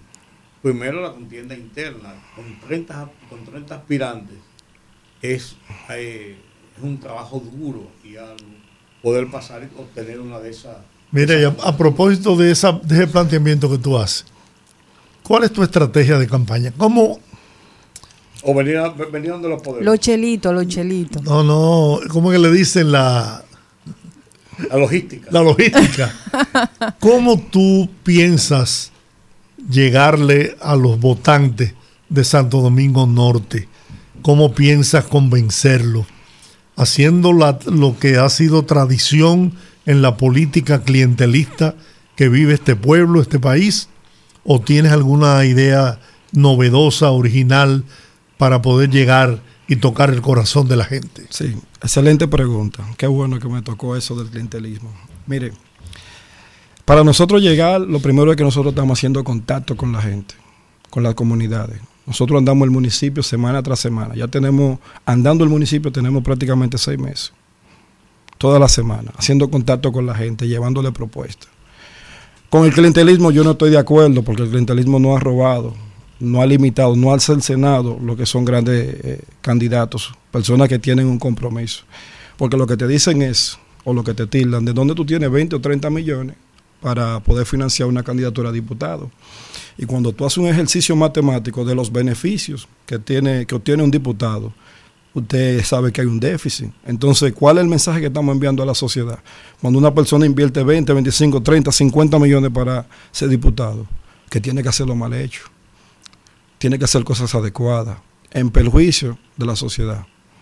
Entonces, nosotros lo que andamos es llevando propuestas, con primeramente con el apoyo de Dios, luego de nuestro partido y llevando la propuesta a nuestros municipios, ciudadanos, de que seremos un verdadero representante. Y no le va a unos chelitos el senador de su provincia que Claro. dio 250 millones. 150 millones con 50 No lo millones. conozco. Ah, no. Lo he escuchado, pero no lo conozco. ¿A quién? El señor Antonio Tavera. El, señor- el senador Antonio Tavera, casi el 60% de los habitantes de la provincia no lo conocen. Yo no lo he visto nunca. ¿Por qué será? Es decir, no lo conozco en el sentido de que no lo he tratado. No, no lo conoce la gente. De que lo he visto, lo he visto en actos públicos, pero no lo conozco porque no lo he tratado. ¿No hace, referen- vida, ¿No hace vida política en, el, en Santo Domingo Norte? Lo desconozco, a sinceridad. Desconozco esa parte. Bueno, agradecemos la participación de Jorge González, abogado y precandidato a diputado por el PRM en Santo Domingo Norte. Gracias y muchos éxitos. Y Gracias a éxito, ustedes de- Éxito y ojalá, y no me voy a cansar de decirlo cada vez que tenga la oportunidad de sostener una conversación con gente joven, como en- es tu caso. El país se vive, el pueblo se vive quejando de la calidad de nuestro Congreso.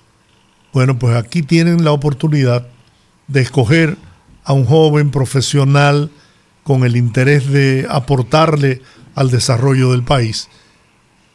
Voten por gente así para que después no tengan que quejarse. Muchas gracias por su motivación. Eso nos motiva a seguir trabajando fuertemente y de antemano darle las gracias a ustedes. Gracias. Bien, vamos a la pausa, regresamos para que el pueblo hable. Conectando con la gente, que el pueblo hable en el rumbo de la tarde.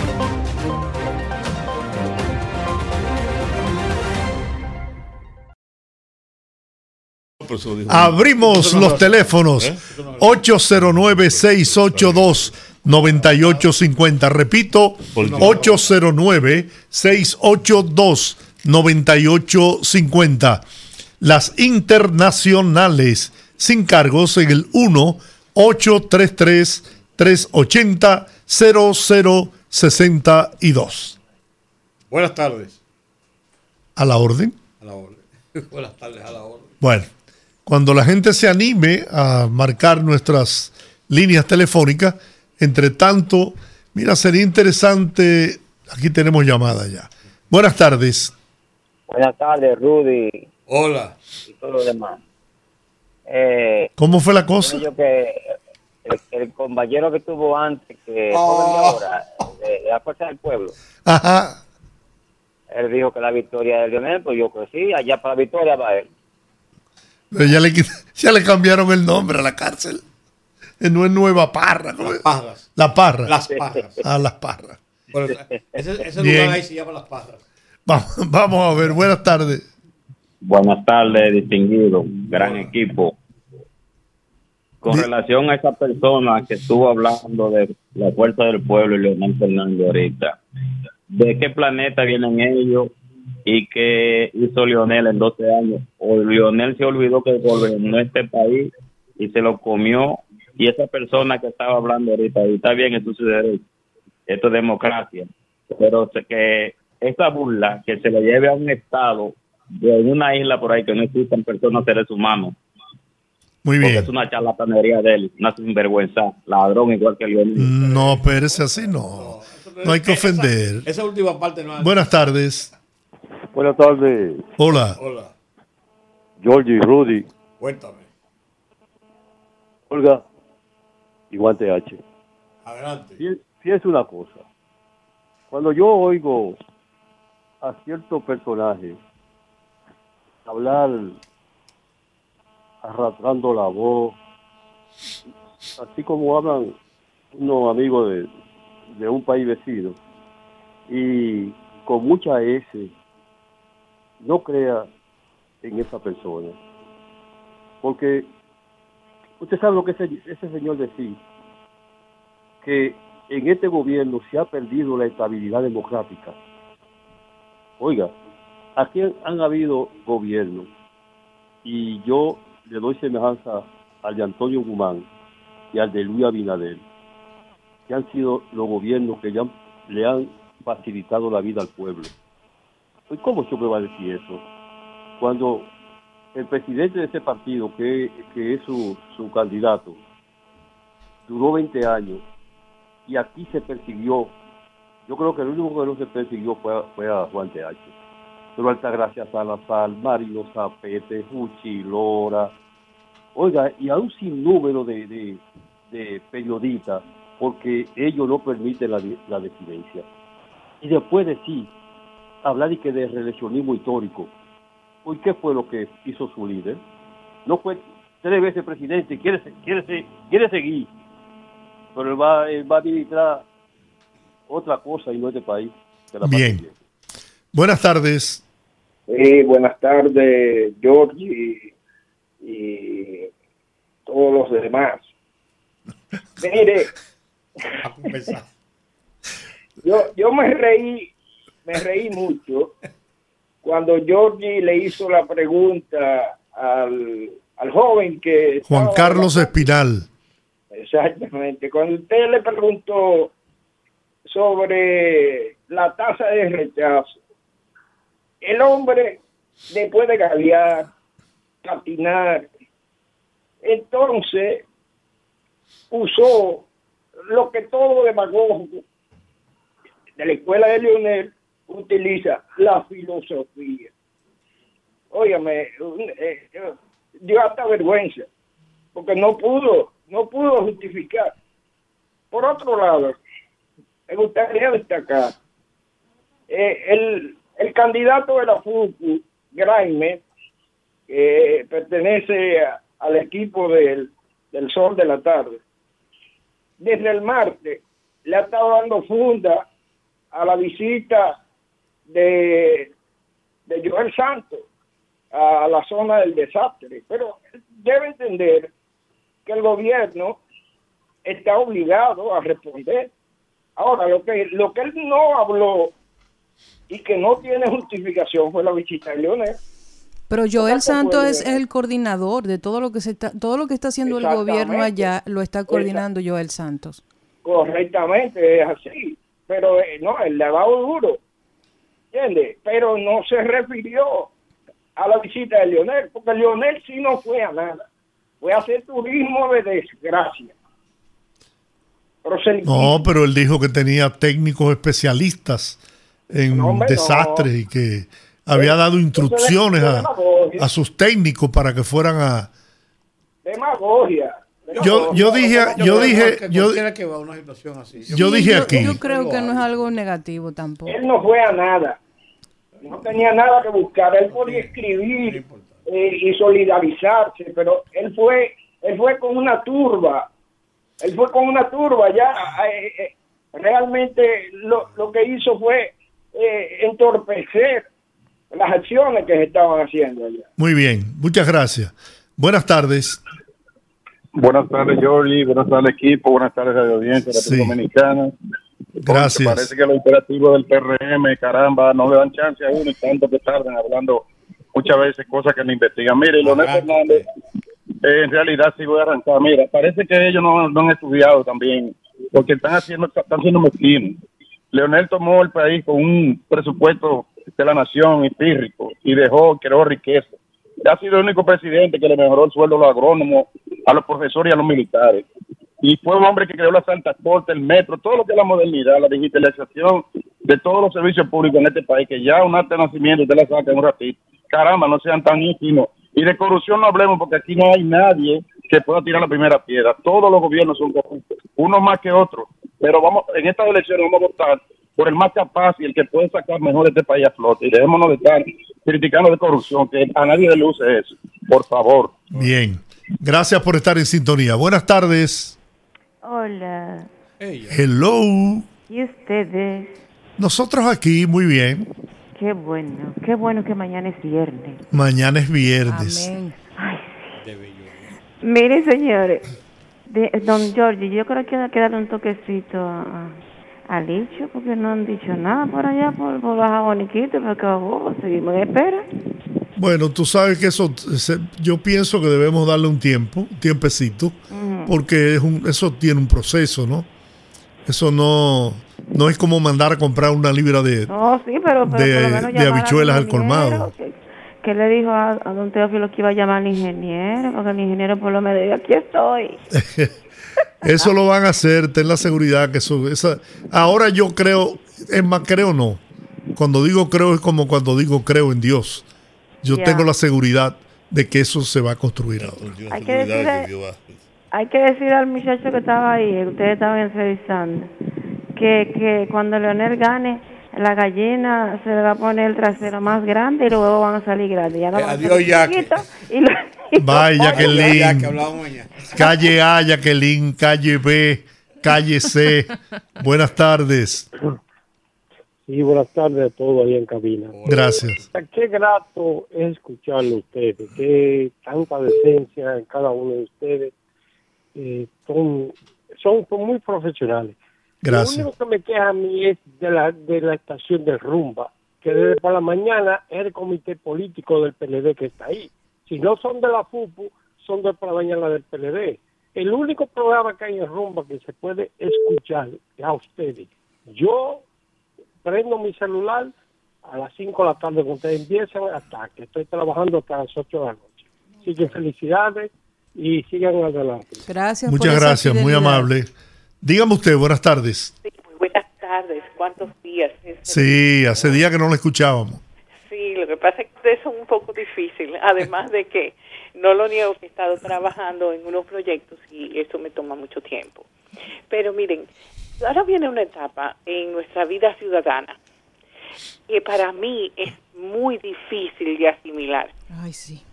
porque se oyen tantas cosas diferentes y tú oyes todos estos políticos que están ahora procurando ser elegidos con cosas claras que la población sí quiere.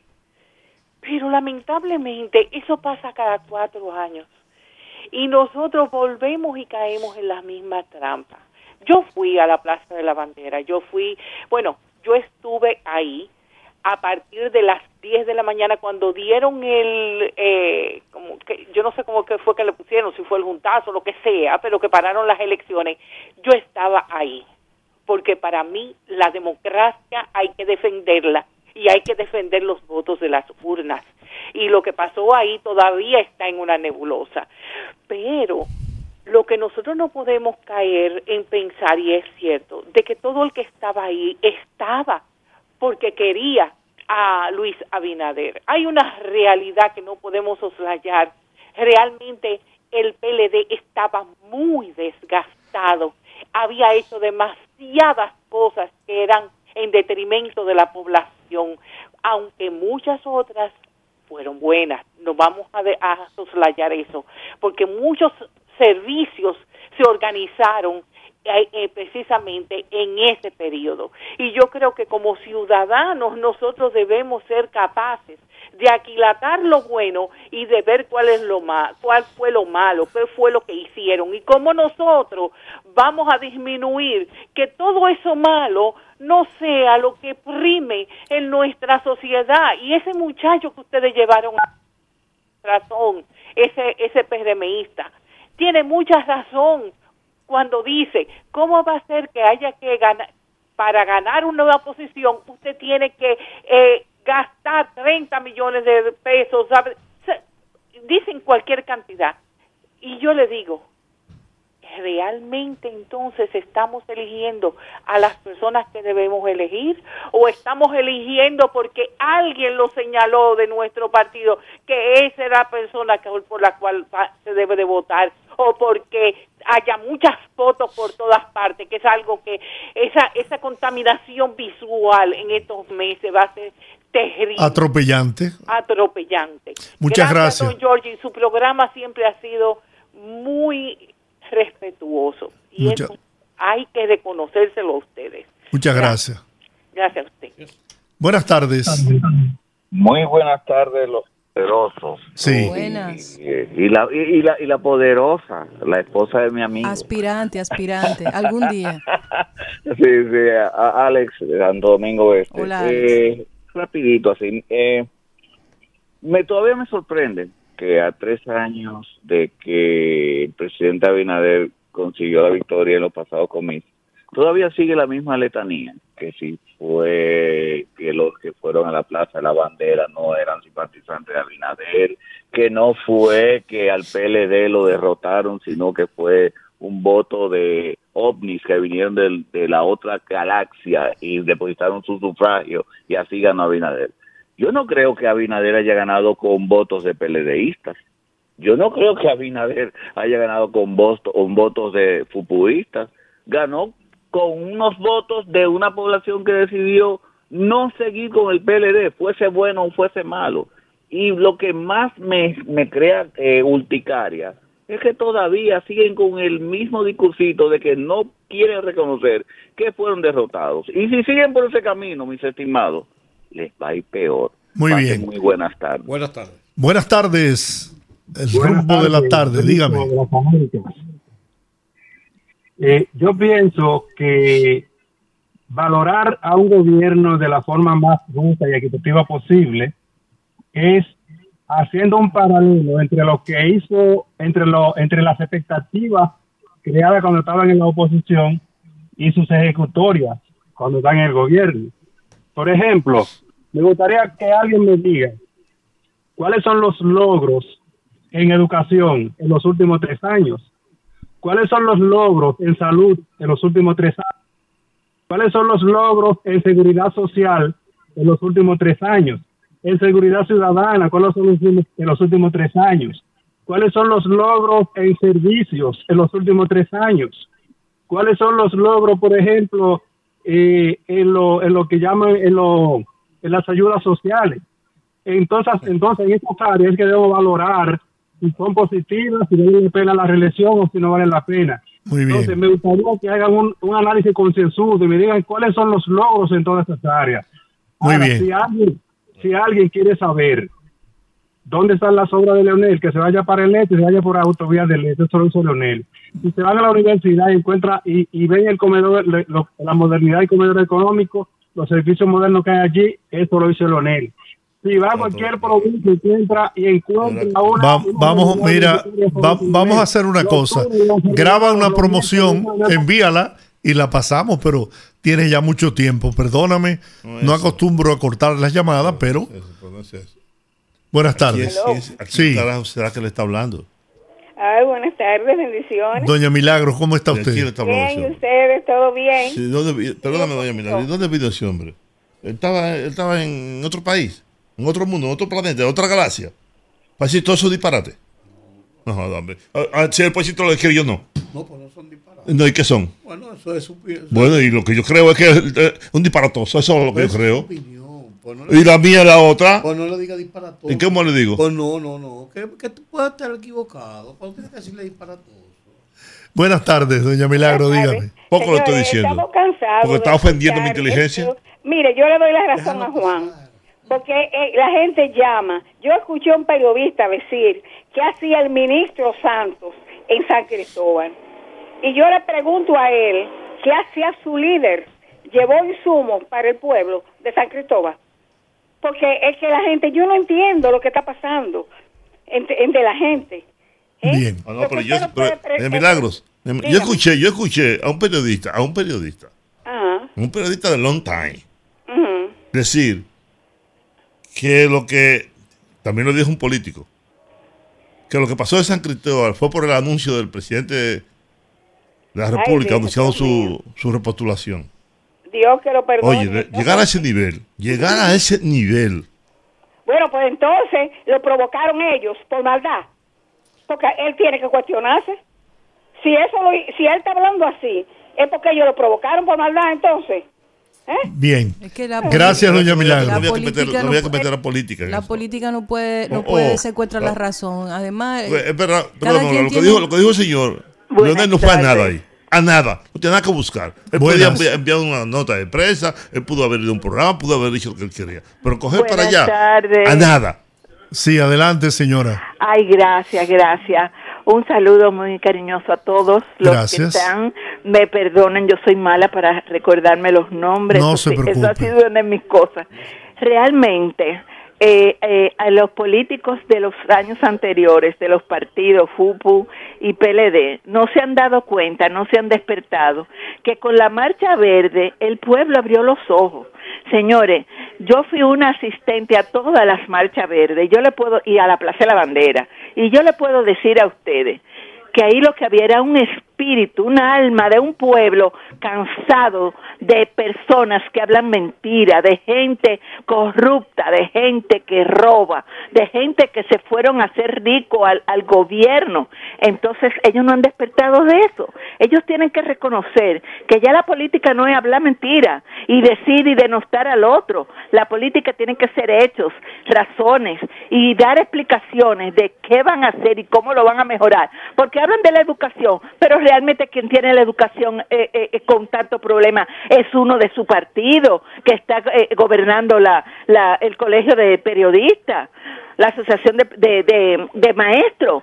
Eh, eh, ¿Qué está pasando con la salud? Bueno, en la salud este gobierno enfrentó una enfermedad que prácticamente cambió el antes y el después del mundo. Entonces, señor, usted lo primero que tiene que hacer es reconocer eso y usted aportar de cómo va a mejorar las cosas. Muchas gracias, señora. Buenas tardes. Buenas tardes, Sí. Juan, Rudy. Y Olga, si está ahí. Habla aquí Teodoro. estoy, Teodoro. yo sinceramente, yo no iba a llamar, pero es para decirle a ese señor que estaba eh, de- diciendo todo lo bueno que hizo Leonel, que diga lo malo que hizo en los 12 años, porque ahí sí es verdad que, que hay que llenar muchas páginas. Muchísimas gracias. Yo creo, yo creo que cada quien es libre de pensar lo que quiera. Yo no entiendo por qué se responden unos a los otros, porque así como hay oyentes que, que llaman y defienden a su gobierno, pues hay otros que van a defender a los gobiernos anteriores por sus simpatías políticas. Yo creo que si hay algo que ha caracterizado el rumbo de la tarde, es que se puede disentir sin ningún tipo de inconveniente. Buenas tardes. Saludos a la dama. Sí, pero no solamente pueden disentir los oyentes, también yo puedo disentir. Ah, claro que sí. Eh, pero la derecho. libertad, pero no, no apabullar a nadie porque piense diferente. Ah, Cada quien tiene la responsabilidad de defender en lo que cree. Que esté bien o mal puede ser hace, algo rato que estoy, subjetivo. pe- yo hace rato que estoy pensando, oye, mira, aquí no volver más. Mucho había eh, durado. Buenas. Sí, mucho, dur- mucho Mira, duro. Más me voy. Lo cierto es, eh, es que es tan evidente. Yo le puse la voz. Yo le puse la voz. Es tan evidente el daño que le hizo el PLD al país. Es, es tan, tan, tanto, tan, se ve tanto que esas obras suntuosas, bueno, y necesarias, hay que decirlo, el metro, el teleférico, esto, aquello, lo, lo otro. Es, es lo caro que nos costó, por Dios. Es que multiplicaron por, por muchísimo el costo para enriquecerse. El daño que esa maldita gente le hizo al país es casi irreversible. Pasarán decenas de años, 10, 20, 30, 40 años, y la educación no volverá a ser lo que fue. Y la droga y las bancas, por Dios. Y, y es que somos tan ignorantes que no entendemos que este gobierno, este presidente, que no es que lo está haciendo tan, tan bien, tan bien, pero es mucho mejor que lo que nos gobernaron porque es honrado, es honesto, por Dios. Despierten, no crean en esos encantadores de serpiente que son, son, son fantasmas de la política que ya no van a volver porque el pueblo decidió que no, que ya los ladrones no nos van a gobernar, a gobernar. por Dios. Gracias. Buenas tardes. Buena. Hola. Sí. Oiga, yo difiero de lo que dice la señora. ¿Cómo que se llama Olga? Olga, sí, dígame. Ah.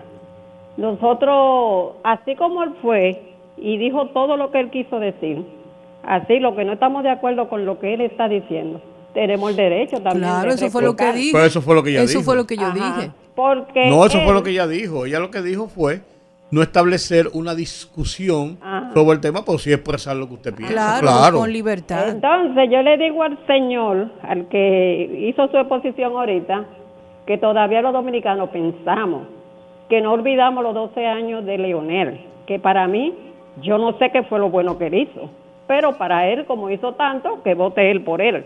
Yo no voto por él. Muy bien. Vamos a ver usted. Buenas tardes. Buenas. tardes, don Jordi. Hola. Juan y todo el equipo desde el Bronx, New York. Hey, compatriota, ¿cómo está usted? Hace días que no llamaba. La línea, la línea internacional parece que tiene problemas, pues estoy llamando hace rato. Bueno. No llamaba, pero siempre lo escucho. Ah, qué bueno. Eh, Oyendo un grupo de molondrones que no hacen ningún tipo de propuesta en beneficio del pueblo. Le tengo una a los aspirantes de la FUPU, del PLD y del PRM, a diputados y a senadores, que introduzcan una ley en el Senado que le dé el verdadero valor que tiene el cuerpo de bomberos de la República Dominicana, aumentándole el sueldo y dignificándolo. Eso es lo que tienen que hacer, que son los verdaderos héroes. Ningún policía ni ningún militar debería ganar más que un bombero, porque el bombero salva vida. Muy bien. Y es Buenas tardes. Gracias. Sí, buenas tardes, Georgie, Juan, Rudy. Y la Adelante. Hola, hola. Mire, la tasa de rechazo de Leonel se ha transformado en asco. En, en Twitter vi un hashtag que dice, me da asco Leonel, acompañado de un teacher que dice, a mí también me da asco Leonel. Así es que está eso. Muy bien. Gracias por estar en sintonía. Tomamos esta otra llamada. Buenas. Juan, no te muevas de ahí. Olga, yo estoy de acuerdo con el muchacho que llamó. Yo creo, sí. o no, yo estoy segura de que aquí no hay nada que exhibir, o sea, no hay logro que exhibir, porque según él y la fuerza del pueblo y todos los futbolistas, aquí los logros ya estaban hechos, o sea que no, no hay nada que lograr. Bien, vamos a ver usted, buenas tardes, se fue. La última llamada, buenas tardes. De la tarde. Disculpen, De la disculpen a, todos, a todos ustedes en, el- en el- la cabina.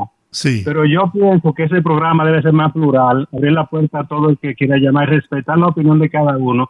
Juan TH, que es un periodista profesional, debe saber dónde la gente habla disparate y dónde dice cosas que son ciertas aunque a usted no le guste.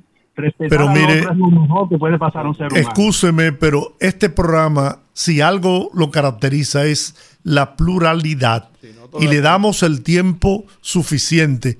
Claro, cuando hay personas que se exceden, nosotros Para que, otro, para que otro tenga la oportunidad. para que todos tengan la oportunidad. Aquí a nadie se le coarta el Ni- derecho de Ni expresarse. se le pregunta de qué partido Ni se le es, pregunta. ni. Ni tenemos un, una eh, bola detector. mágica aquí para saber de qué partido es cada quien. Y las llamadas E entran incluso en el orden del en el orden que, que entran en ese orden se toman. Incluso los invitados tratamos de traer de todas las corrientes políticas. Así que, aclarado eso, gracias por habernos acompañado. Nos encontramos mañana a las 5 de la tarde en el rumbo de la tarde. Rumba 98.5, una emisora RCC Media.